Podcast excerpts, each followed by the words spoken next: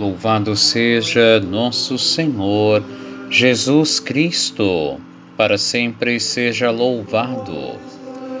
Um bom dia, feliz e abençoada quinta-feira, dia 9 de dezembro. Aqui quem vos fala é o Padre Fabiano Schwank Colares, pároco na paróquia de Nossa Senhora da Conceição em Porto Alegre.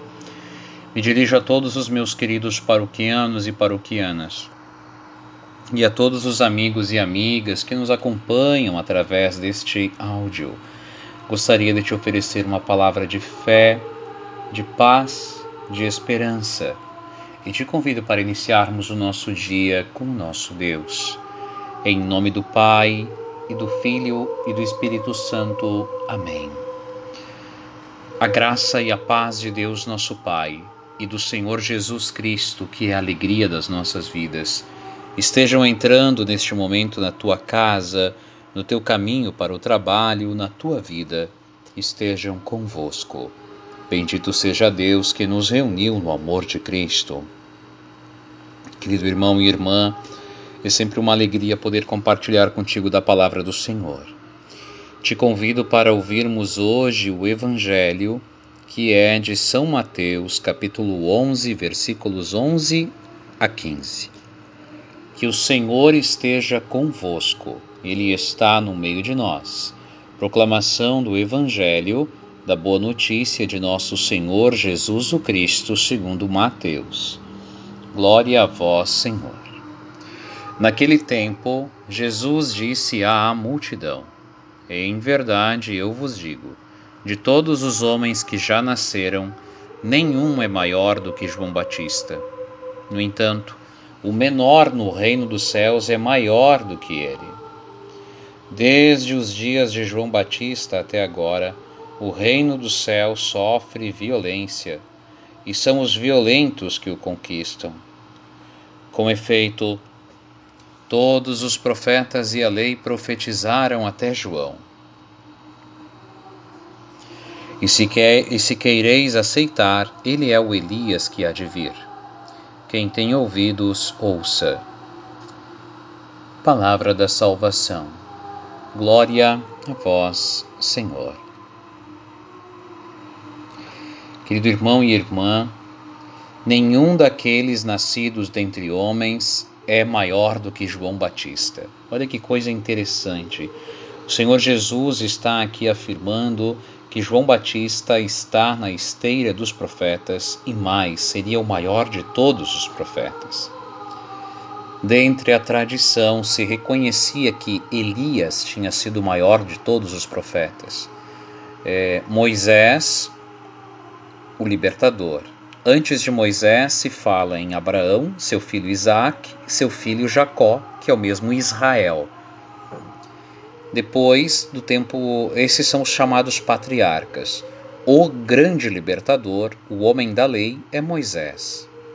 Depois de Moisés, o povo começa a se afastar da lei, daquilo que Deus entregou a Moisés, e por isso surgem os profetas, homens ungidos, homens que têm, parece que, um tição de fogo na boca, porque Deus os unge e proclamam a palavra que sai como uma chispa ou uma faísca de fogo é, e rapidamente sai tocando e queimando os corações. Jesus está colocando João Batista como o eixo que liga o Antigo Testamento ao Novo, porque ele é o maior de todos os profetas. No entanto, Jesus diz que o menor no reino dos céus pode ser maior do que ele no sentido de que sim, para o Antigo Testamento ele é o maior de todos, mas para o Novo Testamento o importante é ser menor, é se fazer humilde, é se colocar na esteira daqueles que servem. Não que João Batista não fizesse, mas Jesus está dando aqui um novo critério de destaque. E o critério é ser o men não ser menos, mas ser o menor o mais humilde, o mais simples, o mais tranquilo, é aquele que se confia ao Senhor. João Batista é o grande profeta que vai pregar intrepidamente pelas margens do Rio Jordão e anuncia as vésperas, uh, anuncia o início do ministério de Jesus, o batiza, aponta Jesus como sendo o Cordeiro de Deus. E hoje, e Jesus também afirma que o reino de, do céu sofre violência e que os violentos o conquistam. Aqui nós, é importante é, dizer que esta violência é dupla. O reino do céu sofre violência no sentido de que é perseguido e os seus membros são perseguidos, é, são injuriados, caluniados, atacados, se quer derrubá-los. Mas, de outra parte, também é verdade que os violentos o conquistam, porque daí aqui a violência tem outro sentido, que é o, o sentido de ter ganas. Em espanhol também se diz ganas, de ter é, ânsia, de ter desejo, de ter força, mas muito mais do que isso, de entrar no reino. Como diria Santa Teresa, ter uma verdadeira determinação, uma vontade forte, eu quero entrar no reino, então eu me movimento. Claro que é a graça de Deus que já me salvou, mas para que eu me conecte com essa graça salvífica, eu preciso também de um movimento interno e um movimento que vai demandar energia.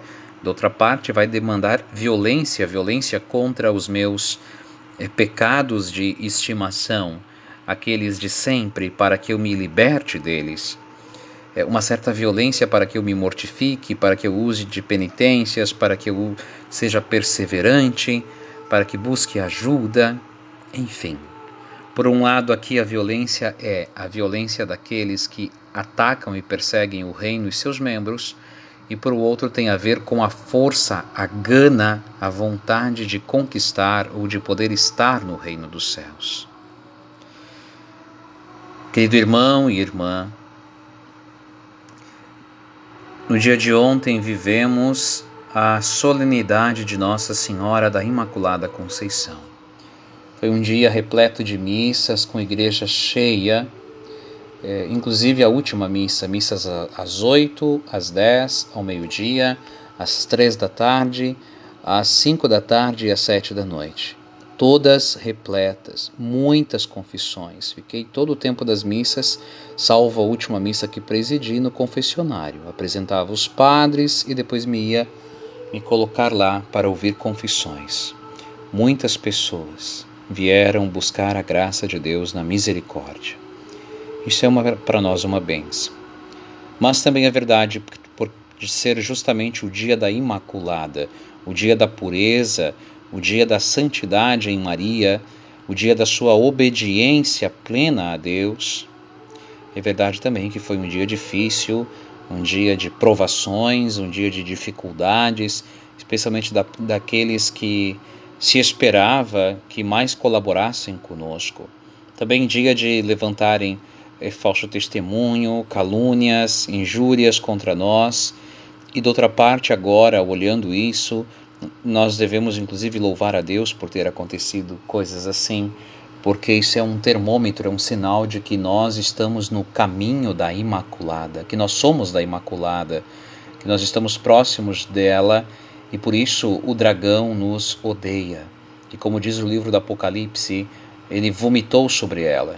Quem está atrás dela é protegido pelo seu manto, não é tocado pelas chamas do maligno.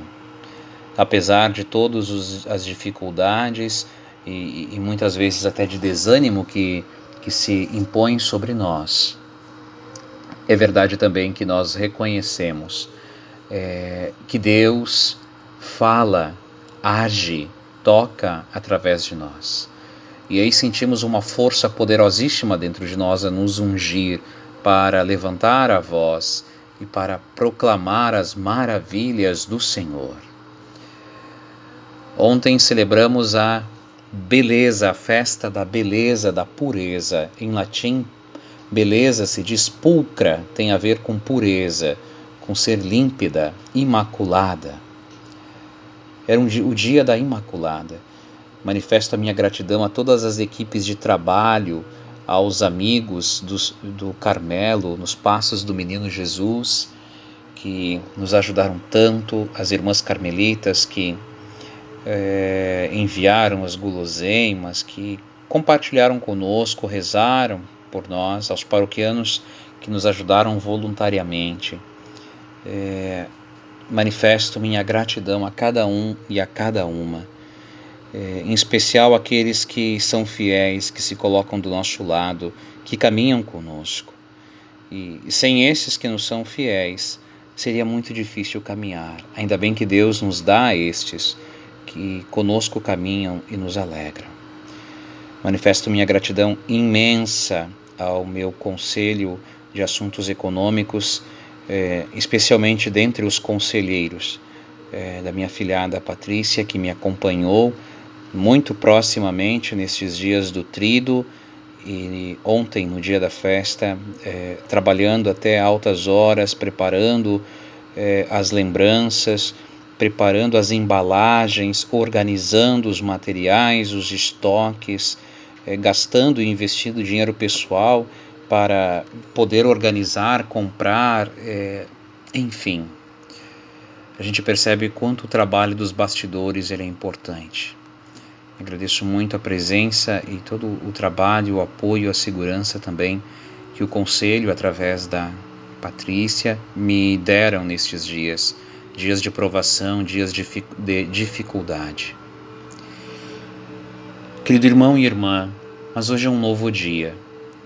Ontem, a, a missa das cinco, o Padre Gelson Ferreira presidiu, ele que vai ser aqui meu sucessor, vai ser, em vez de ser pároco, será o administrador paroquial. Foi o primeiro contato dele aqui, agora já nomeado. Então, de saber que nós vamos é, cumprir a vontade de Deus na nossa vida e entregar uma comunidade é, bem melhor do que quando nós começamos, por, por tão pequeno que tenha sido o tempo, mas foi um tempo em que investimos com toda a nossa força. E cremos sim na obediência e que Deus nos conduz aonde Ele quer através dos superiores. Mas hoje é um novo dia, e nesse novo dia nós lembramos de San Juan Diego, que é o índio que teve a aparição de Nossa Senhora de Guadalupe, era um, é, um 9 de dezembro de 1531, quando San Juan Diego, com 57 anos, passava perto de um certo monte lá no México e teve a aparição de Nossa Senhora. Falaremos mais da aparição dela no dia dela, que é agora dia 12. Mas hoje lembramos deste homem simples do meio do povo que teve a graça de ser o escolhido para ver, ouvir e conversar com Nossa Senhora, que se revela com as cores e as feições do povo indígena, do povo é, asteca. Que este novo dia seja um dia de paz, que este novo dia seja um dia de trabalho, que este novo dia seja um dia de estarmos em Deus. Pai nosso que estais no céu, santificado seja o vosso nome. Venha a nós o vosso reino. Seja feita a vossa vontade, assim na terra como no céu. O pão nosso de cada dia nos dai hoje. Perdoai-nos as nossas ofensas, assim como nós perdoamos a quem nos tem ofendido, e não nos deixeis cair em tentação, mas livrai-nos do mal. Amém. Ave Maria, cheia de graças, o Senhor é convosco. Bendita sois vós entre as mulheres, e bendito é o fruto do vosso ventre, Jesus. Santa Maria, Mãe de Deus, rogai por nós, os pecadores, agora e na hora de nossa morte. Amém. Nossa Senhora da Conceição, rogai por nós. Ó Maria concebida sem pecado, rogai por nós que recorremos a vós. São Juan Diego, rogai por nós. Querido irmão e irmã, Deus seja louvado pela graça de caminharmos muito próximos dele. Deus seja louvado por todo o bem que ele nos proporciona realizar. Ainda na minha oração de hoje pensava nestes três anos na paróquia. É, infelizmente não tivemos a oportunidade de dedicar tempo exclusivo porque porque somos obedientes normalmente nos confiam mais. É, como diz o Evangelho, se sou fiel no pouco, Deus me confiará mais e praticamente todos os dias um turno é, nesse tempo se eu estava envolvido com trabalhos da, da Cúria Metropolitana, seja da chancelaria, seja do tribunal eclesiástico, e, e analisando o material, e indo à Cúria e trabalhando lá, ou trabalhando de casa, é, e sempre muitas demandas chegando, documentos a serem é, publicados, e além do mais, sem dúvida alguma, o curso, nestes três anos, uma semana sempre envolvido. Por exemplo, ontem faltei a aula e hoje é dia de aula, então recém estamos nos recuperando da, de todo o trabalho de ontem e, e, e já estaremos aqui hoje bem dispostos, ou ao menos temos de estar, para continuar as aulas hoje e amanhã. Então, não tivemos assim uma oportunidade de dedicar um tempo exclusivo, sempre um tempo que precisa ser partilhado. Partilhado com os estudos, partilhado agora com a dissertação, e quem já fez uma sabe bem o que significa, partilhado também com as atividades então que a igreja nos concede, com os cursos, formações, assessorias que, que demos para outras dioceses também em função do trabalho da tutela de crianças e adolescentes. Então, é, o padre trabalha muito, sempre trabalha muito e sempre está trabalhando e oferecendo o trabalho pelo povo, pelo seu povo. Agora, nunca poderemos dizer que o padre não estava presente porque o padre dedicava sempre uma quinta-feira à tarde, três quintas-feiras à tarde no mês, para atender as confissões, para conversar, para orientação espiritual. Nos finais de semana, em sábados pela manhã, sempre estávamos atendendo. Todos os pedidos para unção dos enfermos, no Hospital Santo Antônio. Todos aqui que acompanham a oração sabem do bem que podemos realizar dentro do hospital, mas uma visita, no, mas ir no hospital demanda é, ter tempo, ter paciência e, e, e o relógio voa. E Hospital Santo Antônio, e Santa Rita, e São Francisco, e Santa Clara, e São José, todos aqui do nosso complexo da Santa Casa, e Beneficência Portuguesa, e às vezes algum paroquiano no Cardiologia. Pedidos chegam e nós vamos é, além dos doentes que também visitamos, e neste tempo de pandemia, nossos ministros da comunhão, eu entendo, ontem ainda uma ministra ficou um pouco assim comigo, mas eu preciso dizer, os ministros é, se resguardaram porque estavam com medo de levar a comunhão, mas as pessoas queriam receber Jesus, então quem levaria? O padre, claro, o padre. E o padre foi e continua indo e continua visitando. Isso nós temos que dizer, se expondo é, todo esse tempo da pandemia. Então, é, é muito doloroso quando se levantam é, calúnias ou difamações de que não se atende, de que não se está em casa. As pessoas que dizem ou que agem assim, ou que inventam mentiras, são pessoas que não são católicas. Não podem ser católicas pessoas assim não podem ser pessoas, elas não conhecem a vida do sacerdote, não sabem que nós temos de eh, rezar, estudar e que nós estamos constantemente resolvendo situações e, e indo na prefeitura e reunião aqui e reunião nos bombeiros e reunião num outro departamento e que se vamos dar uma palestra, eu tenho dado palestras nos cursos de noivos é, ao menos uma vez ao mês nós precisamos sentar e preparar esta palestra e organizar esse material e às vezes sair para fazer compras. É, então, quem diz isso, porque às vezes a gente ouve, as pessoas chegam e dizem: Ah, mas cadê o padre? E por que, que o padre não me atende? Marque um horário, respeite o horário marcado e serás atendido. E, e o mais importante, rezemos pelas vocações e rezemos pelo bem dos nossos sacerdotes e sejamos felizes com aqueles que ajudam os nossos sacerdotes. Agora, não criemos, acho que o maior câncer que uma comunidade pode ter é a fofoca e a mentira, é o meter o dedo na vida dos outros. Que cada um se ocupe de cuidar da sua, claro, sempre. E aí nós vamos poder crescer em Deus, aí nós vamos poder amadurecer. Cuidemos-nos uns dos outros, no sentido de prestar ajuda, mas não no sentido de ficar vigiando ou de ficar criando intriga ou fofoca. Certa vez, numa homilia, uma senhora me, eu disse assim é, sobre o mal que a fofoca faz, o falar da vida dos outros. Daí a senhora pegou e me disse: Mas padre, se a gente não for falar da vida dos outros, com que, sobre o que, que a gente vai falar com os amigos da gente?